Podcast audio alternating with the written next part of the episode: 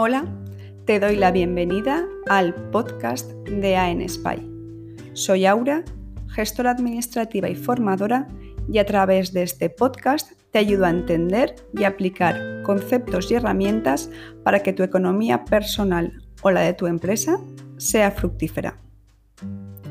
Hoy voy a hablarte de cómo ser autónomo y no morir en el intento he hecho un compendio de todos esos consejos que doy a mis clientes cuando quieren ser autónomos y hoy te los regalo en este podcast para que tu vida como trabajador por cuenta propia sea exitosa. En primer lugar, quiero comentarte los requisitos que debes cumplir si quieres ser autónomo, ¿vale? ¿Qué pasos debes hacer para decir soy autónomo? En España es necesario que el autónomo se dé de alta en varios organismos. El primer organismo es Hacienda. Debemos tramitar el alta en Hacienda, ya que no es posible iniciar la actividad sin darte de alta. Tienes que presentar la declaración de responsable, como si dijéramos, es una solicitud en la cual eh, se indica eh, la persona, el DNI, la fecha, que es importante la fecha en la que inicias tu actividad, porque a partir de ese momento empezarás a tener una serie de obligaciones que luego comentaremos, y también la actividad que vas a desarrollar. Y en Hacienda la actividad que vas a desarrollar se indica a través de lo que se llaman epígrafes.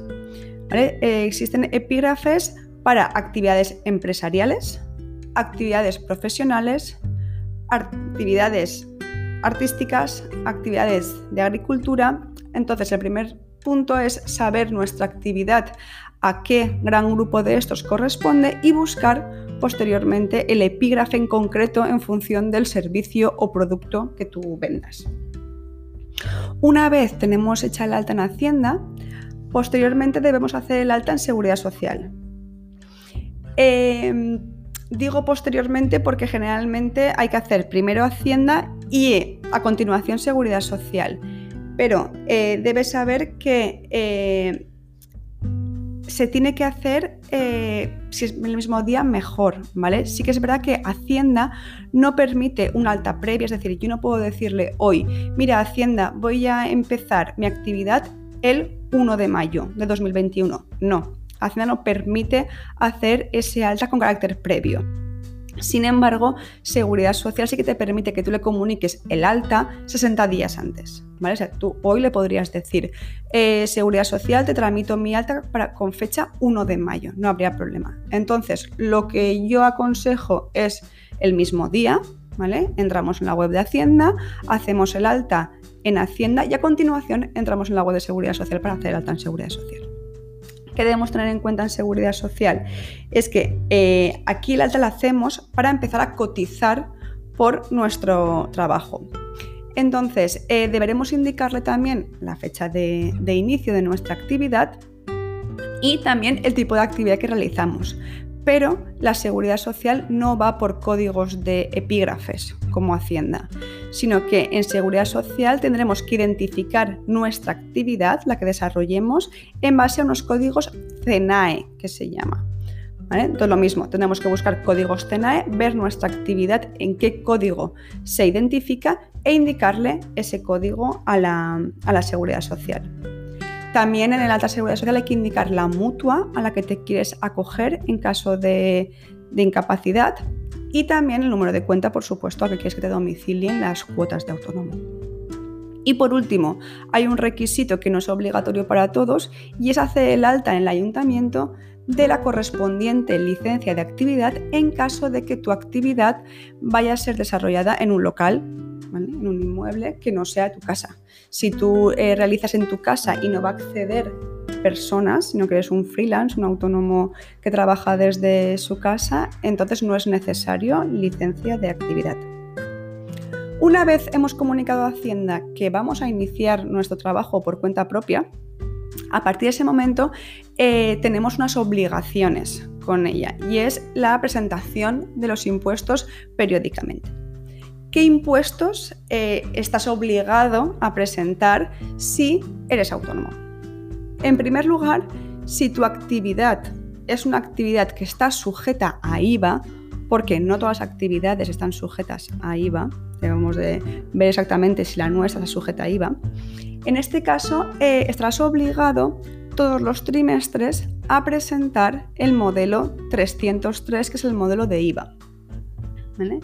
Ese, ya que ese IVA que tú cobras en tus facturas como autónomo no es un ingreso tuyo y tampoco es gasto el IVA que tú pagas de las facturas a tus proveedores, sino que si tu, actividad eh, repercute y se deduce IVA, eh, ese IVA pasa a ser una, como una cajita que tienes tú en, en tu cuenta de dinero que es para Hacienda y que por tanto trimestralmente a través del modelo 303 le indicas el IVA que tú has ingresado de tus ventas, el IVA que tú has pagado a tus proveedores y que no te correspondía a ti y por diferencia cuadras eh, caja con, Hacienda.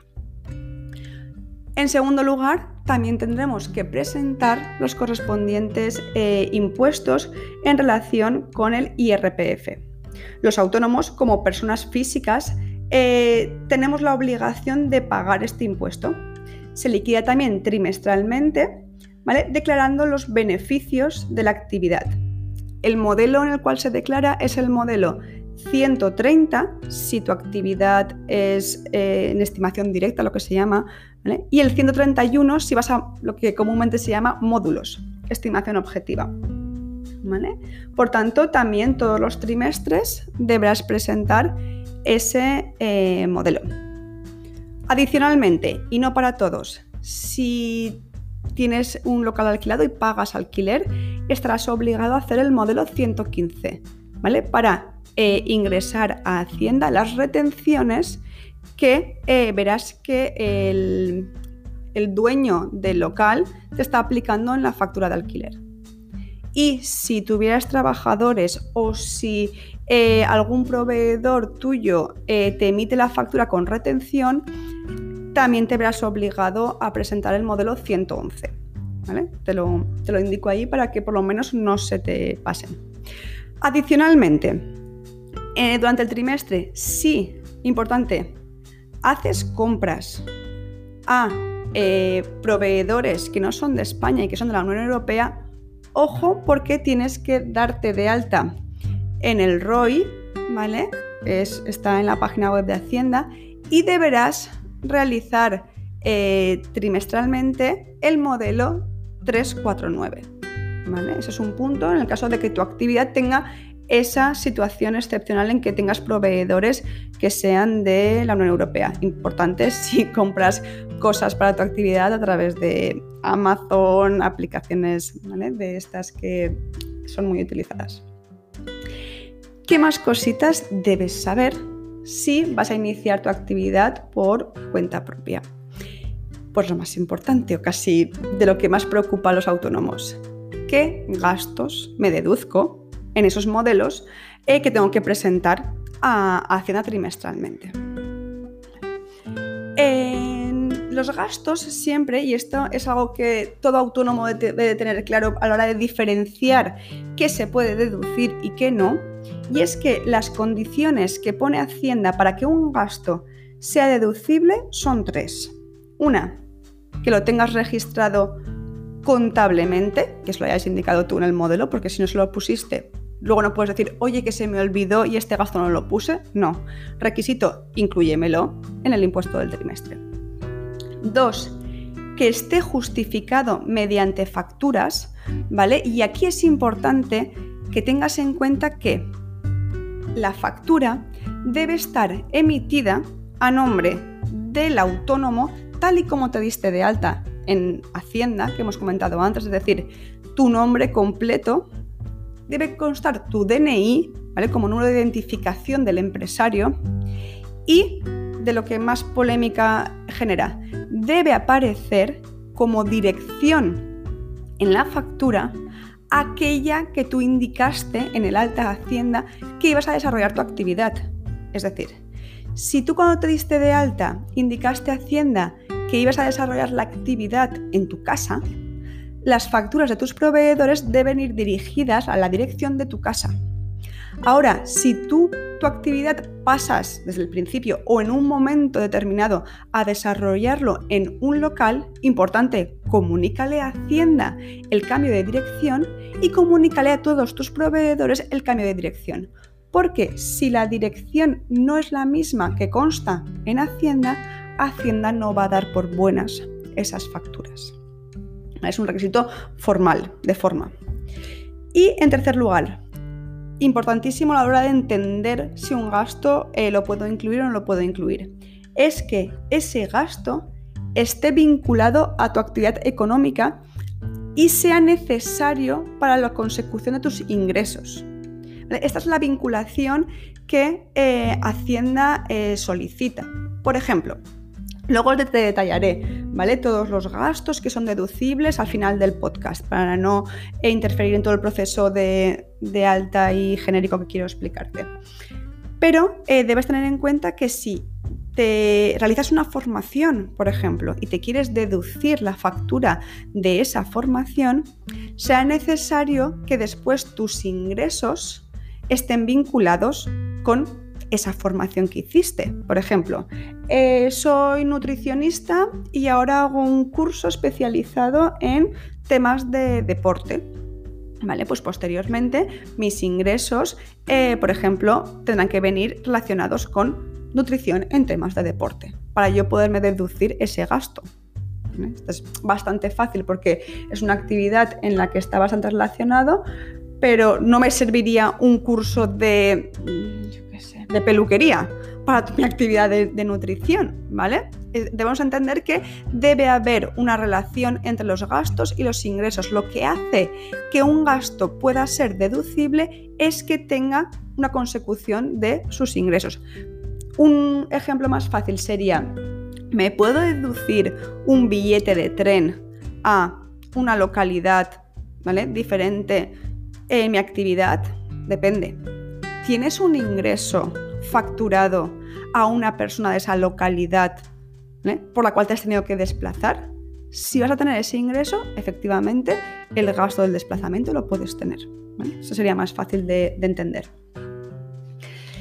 Además, eh, quiero hablarte un poquito del tipo de subvenciones y ayudas que puedes tener para eh, darte de alta como autónomo o ser autónomo. En primer lugar, hay que hablar de la bonificación en la cotización de autónomos la seguridad social. Cuando te das de alta en la seguridad social, eh, la cotización que tienes, el pago que de la cuota mensual que tienes que realizar depende de la base por la cual te cotices. La base mínima actual de un autónomo está en 944 euros y sobre ese pagas eh, un porcentaje, ¿vale? En función de qué contingencias y coberturas, como he comentado antes, quieres tener.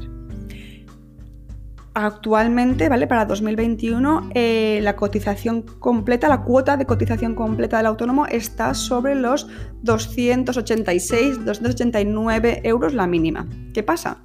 Existe una bonificación en esta cuota durante eh, unos meses y es que el autónomo puede pasar a pagar 60 euros o 67, 69, en función de qué coberturas elijas al mes eh, y así pues, bonificarte, bueno, creo que es un 80% de bonificación, eh, lo que hay generalmente son 30 meses. Si eres mujer menor de 35, eh, se alarga un poquito más. Es importante que esto eh, tengamos en cuenta que solo se aplica si no has estado de alta como autónomo en los últimos dos años. Si ya te diste de alta como autónomo en los últimos dos años, no puedes aplicarte esta bonificación. También eh, debemos tener en cuenta que existen bonificaciones a la hora de contratar trabajadores. ¿vale? La más habitual eh, es la bonificación si contratas a un trabajador inicialmente ya como indefinido. ¿Vale? Pero cada tipo de bonificación, modalidades y requisitos ¿vale? Eh, están en la página web de la Seguridad Social si las quieres consultar. Y eh, intentaré también subírtelas a mi página web en el apartado de recursos, que pronto estará disponible para que tengas el acceso más, más rápido. Y por último, comentarte que siempre salen subvenciones o ayudas, ya sea por parte del Estado, de la comunidad autónoma o incluso de los ayuntamientos, que ayudan a emprender y a potenciar un poquito esta capacidad emprendedora que tienen muchos trabajadores. Estas eh, debes saber que existen mm, en principio dos tipos de subvenciones. ¿Vale? Las típicas son las subvenciones a fondo perdido, que se llaman, que es un dinero que el organismo entrega al autónomo si cumple con unos requisitos y que el autónomo no debe devolver. ¿Vale? Eh, otras, eh, por ejemplo, pueden ir vinculadas a un trabajador y a mantener ese trabajador durante X tiempo. Por tu parte, si el trabajador cesa voluntariamente, no vas a verte obligado a devolver la, ayuda. Y también existe eh, financiación bonificada, como los préstamos ICO, de, que puedes eh, preguntar en los bancos. Y por último, siempre nos queda lo que eh, te comenté en el podcast anterior, que es el pago único o capitalización de la prestación por desempleo, que también es una ayuda inicial a el emprendedor que quiere configurarse como trabajador por cuenta propia. Ahora que ya conoces un poquito eh, la burocracia o las situaciones en las que te puedes ver inicialmente cuando te das de alta como autónomo, quiero comentarte un poquito, y ahora que estamos ya también en el trimestre, por si ya eres autónomo, ya has pasado el trámite de darte de alta, has revisado que todo esté correcto y eh, estás haciendo el trimestre, este primer trimestre de 2021, quiero darte un poco de claves sobre qué gastos son deducibles, ¿vale? Y cómo lo debes indicar en el modelo. Entonces, importante, ¿vale? Gastos que son deducibles y que requieren de factura, ¿vale? Importante, para poder justificar a, Hacienda eh, que has tenido ese gasto.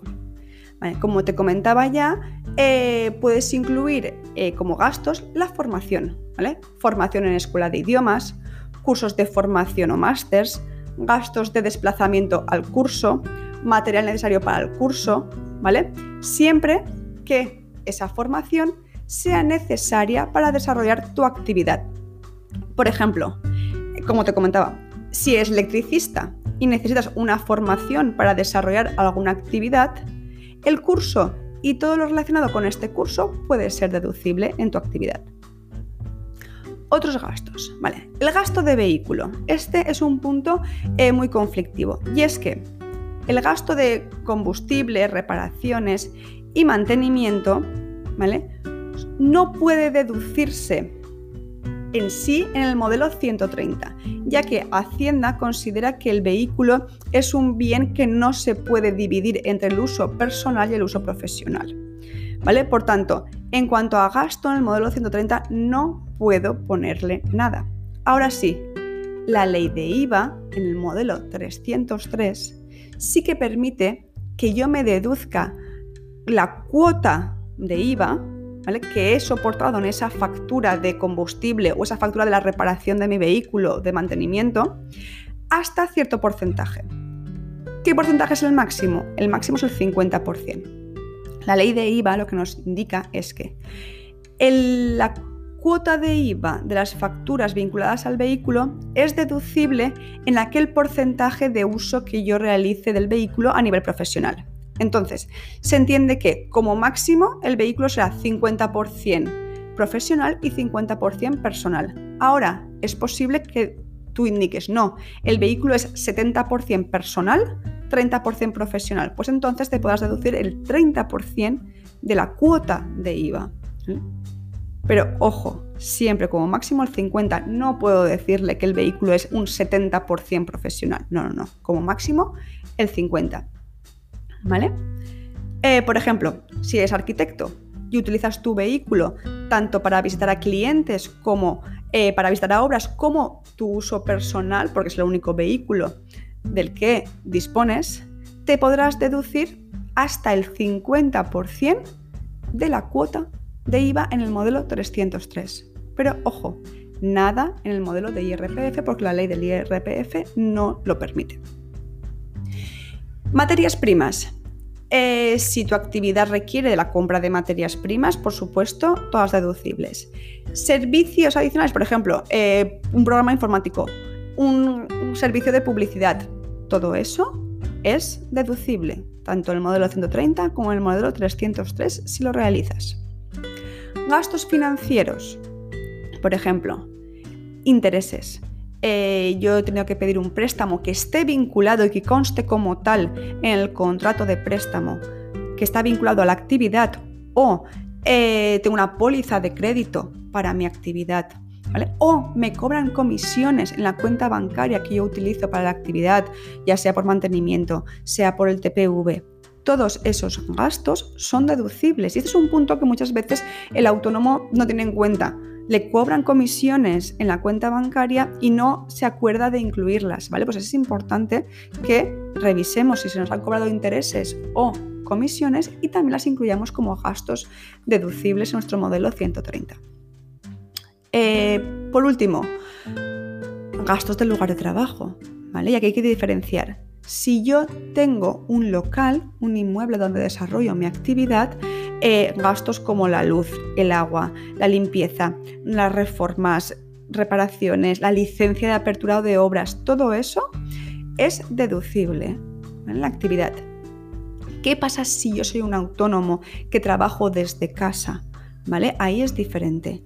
Ahí la ley del IRPF nos dice que el autónomo que trabaja desde su hogar puede deducirse hasta el 30% del gasto que tenga por trabajar en casa. Es decir, si yo eh, de la factura de internet, ¿vale? 100 euros de factura de internet, si eh, mi despacho yo utilizo un 15% de la vivienda, mi despacho ocupa un 15% de la vivienda, yo me puedo deducir el 15% del 30% de esos 100 euros. Es decir, de esos 100 euros le calculo primero el 30%, 30 euros. Y de esos 30 euros me puedo deducir el 15%. Así es como está aprobado en la ley del IRPF para los autónomos. ¿Qué otros gastos me puedo deducir que no, tengan, no tienen factura como tal? ¿Vale? Eh, los billetes de transporte público que te comentaba antes. Un billete de transporte público no necesita de una factura, el propio billete sirve de factura, pero sí que es importante que cumplamos con la vinculación del gasto con el ingreso. Eh, la cuota de autónomos, por ejemplo, si no te llega el recibo domiciliado a la cuenta bancaria y tú solo puedes descargarte el recibo del banco, con eso es suficiente, no es necesario tener factura. Salarios, si tuvieras em, empleados, la nómina propia te hace de documento justificativo, no existe una factura como tal. Los gastos financieros que te comentaba antes eh, pueden aparecerte eh, con facturas si es algún renting, algún alquiler de alguna maquinaria y demás, o pueden aparecerte sin factura si es el caso de las comisiones bancarias y similares. Los impuestos, ojo, hay ciertos tributos que son deducibles, por ejemplo, el IBI del local que desarrolles la actividad, la tasa de basuras, ¿vale? En ciertos casos, pero no el impuesto del IVA que pagas en el trimestre es deducible. O el modelo 130 tampoco es deducible. O lo que has pagado en la declaración de la renta no es deducible, ¿vale? Solo son deducibles determinados impuestos locales. Los tickets de bares y restaurantes, ¿vale? Aquí la nueva normativa nos indica que eh, no son deducibles, ¿vale? Pero sí que es verdad que podrás deducirte aquellas eh, facturas que te hayan hecho en un restaurante o ticket si eh, es, es un restaurante que está situado fuera de la localidad de tu local, de tu domicilio de la actividad y siempre que estén pagados por medios electrónicos, ¿vale? No en efectivo no sirve. Y por último, importante y que no debes olvidar, si has comprado inmovilizados bienes como un ordenador, una mesa, estos eh, bienes no se nos permite que nos metamos el gasto todo entero en el momento de la compra, sino que se trata de bienes de inversión que van a durar un cierto tiempo en mi actividad y que lo que tenemos que hacer es amortizarlos, establecer la vida útil de ese bien e ir incluyendo el gasto en el modelo 130 a medida que se va desgastando ese bien. ¿vale? Existen unas tablas en la web de Hacienda en las cuales te indican los porcentajes de amortización de cada año. Pues importante, no olvides incluir la amortización como gasto en el modelo 130.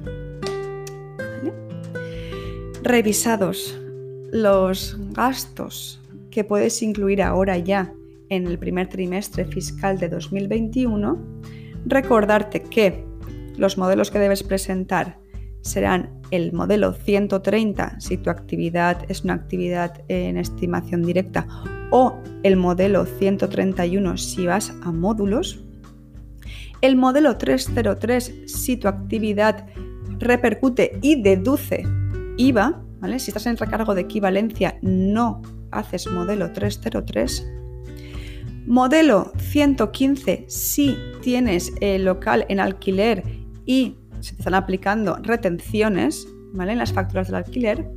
Y el modelo 111 si tienes trabajadores o si has tenido proveedores que te han emitido facturas con retención. Además, modelo 349 si has tenido compras a proveedores eh, intracomunitarios.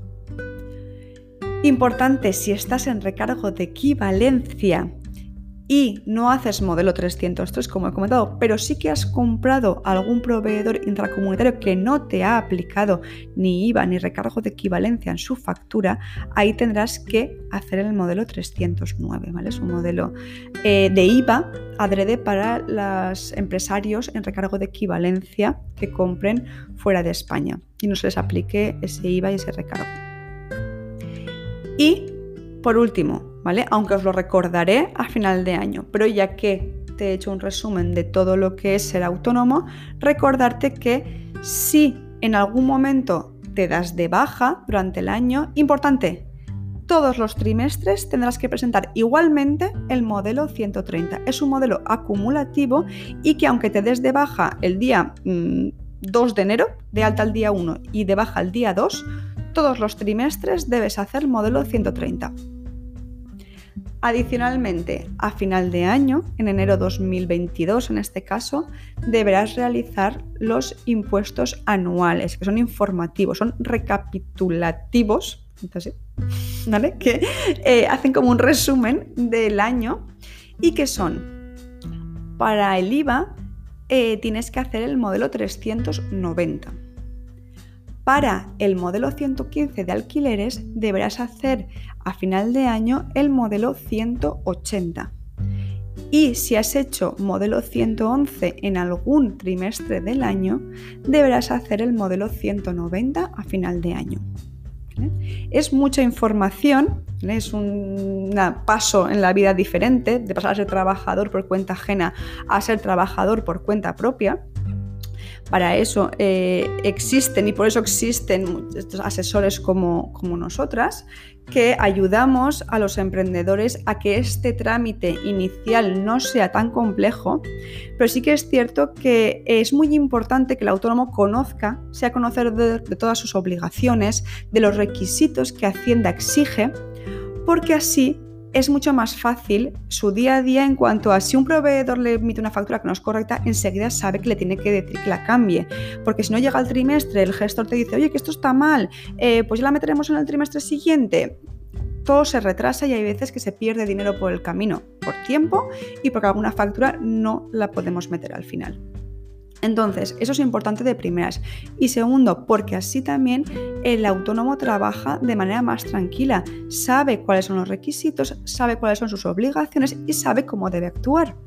Entonces, eh, hay muchas cosas que el autónomo debe tener en la cabeza cuando desarrolla una actividad, porque se encarga de su actividad, se encarga de muchas veces de la publicidad, de hacer las gestiones administrativas, de un montón de, temas. Entonces, eh, tener formación en estos temas ayuda muchísimo a que el día a día se lleve muchísimo mejor. Y hasta aquí el podcast de hoy sobre cómo ser autónomo y qué obligaciones tenemos. Espero que haya sido interesante y que hayas aprendido un poquito más sobre este servicio y eh, sobre estas obligaciones y estos requisitos.